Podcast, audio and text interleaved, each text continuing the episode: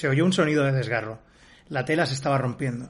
También ligeros sonidos de crujido, como si cientos de huesos estuvieran rompiendo y reordenando en pocos segundos. Joey Garracone gritó y corrió, pero Rick y Zarra se quedaron quietos, paralizados por el terror. La espalda jorobada del hombre se estaba hinchando, doblando su columna hacia afuera. Sus ojos se clavaron en Ortega, que gimió y retrocedió con las piernas temblorosas. La camisa de la cosa se rompió y de su columna surgió un bulto que destruyó la pálida piel falsa y dejó al descubierto unas escamas negras similares a las del exterior de la pirámide. De la parte baja de su cuerpo se desenroscó una cola segmentada y que goteaba, de más de metro y medio y que triplicaba en grosor al látigo de Zarra. La cola se alzó con un chasqueo huesudo. En su punta había un nódulo metálico del tamaño de una pelota de fútbol cubierto de pinchos. Bienvenidos a Páginas de Averno, un podcast sobre literatura de terror contemporánea.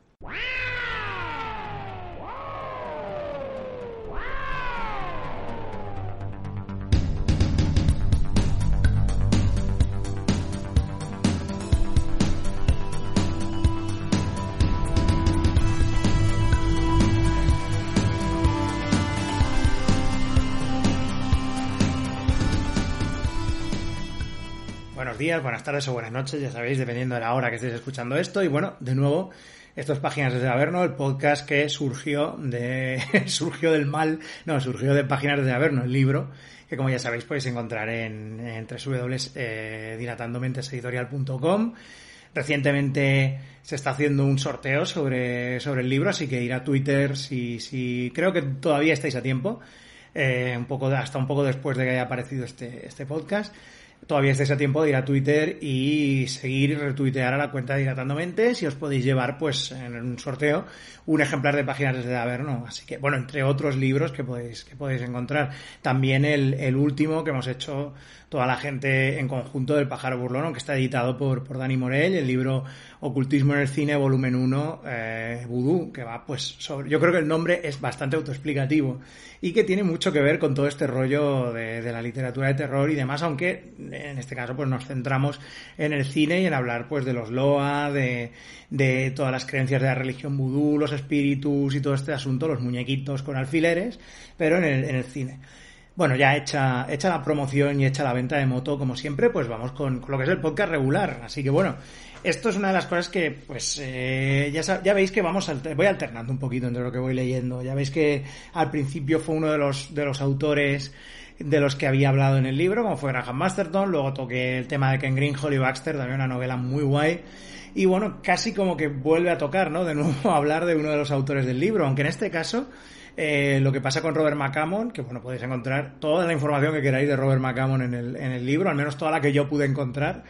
Eh, pues claro, Robert McCammon, eh, oriundo de Birmingham, Alabama, caballero sureño, donde los haya, y, y, escritor de terror, ahora ya ocasional, más de novela histórica, pues eh, de hecho de McCammon se, se confió mucho en McCammon en el, en el mercado español, como ya podréis haber comprobado si habéis leído el libro que básicamente se editó casi todo, al menos casi toda su producción de terror. Las únicas dos, las únicas dos cosas que no se, no se editaron fueron eh, Bethany Sin, su, su novela de 1980, y la que nos ocupa, como es Stinger, la novela de 1988, eh, que en este caso fue nominada a los premios Bram Stoker como mejor novela, y también fue un bestseller del, del New York Times, o sea que estamos hablando de una novela que tuvo un éxito relativamente importante pero que quizá está un poco enterrada dentro de todas las otras novelas, mucho más como, bueno, pues obviamente su predecesora, como fue El canto del cisne, que es una novela tan épica y tan enorme,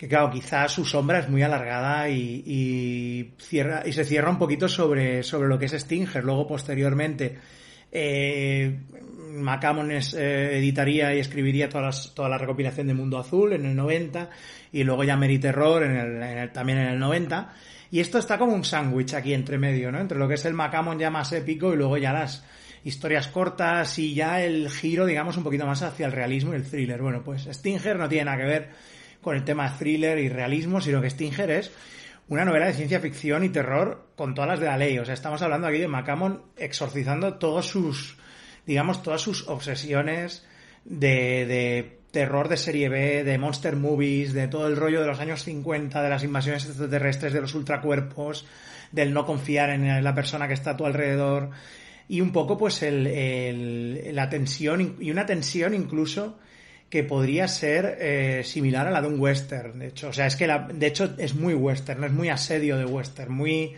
Pues eso, es una, un tipo de, de historia en la que muchos personajes se ven encerrados en un sitio asediados por alguien muy poderoso y que probablemente los vaya a matar a todos y pues como ese asedio eh, les saca lo mejor y lo peor de ellos mismos, ¿no? Para, para defenderse de, ese, de esa persona. O no persona, bueno, no estamos hablando tampoco de alguien que sea un ser humano. Bueno, eh, Stinger eh, está ambientada en un pueblo llamado Inferno, es un pueblo de Texas, y solo transcurre durante 24 horas. O sea, la novela en eso es muy compacta, o sea, se inicia con el, con el amanecer de, de un día y acaba con el amanecer del día siguiente, ya está. Entonces eh, vamos viendo pues a varios personajes de, la, de esta localidad de Inferno. Inferno es un lugar que se fundó en los años 20 lo fundó un tío con una mula que llegó allí, encontró que había una, una mina de cobre, ya sabemos lo que pasa con estas cosas, se pone un bar y venga, y ya empieza a llegar la gente. Y de hecho, pues la mina de cobre de, Inferno dio muchísimo trabajo, mucha gente durante muchísimos años, pero al ser un pueblo que está eh, que estaba ligado a una industria muy en concreto como era la de la minería, un pueblo muy pequeño, pues en los últimos años, cuando ya el, este prospector muere de viejo y deja a su, a su mujer también, eh, a su viuda, mucho más joven que él, eh, la deja pues ahí con, con varias deudas y con cosas y con, digamos, una incertidumbre sobre, sobre su futuro.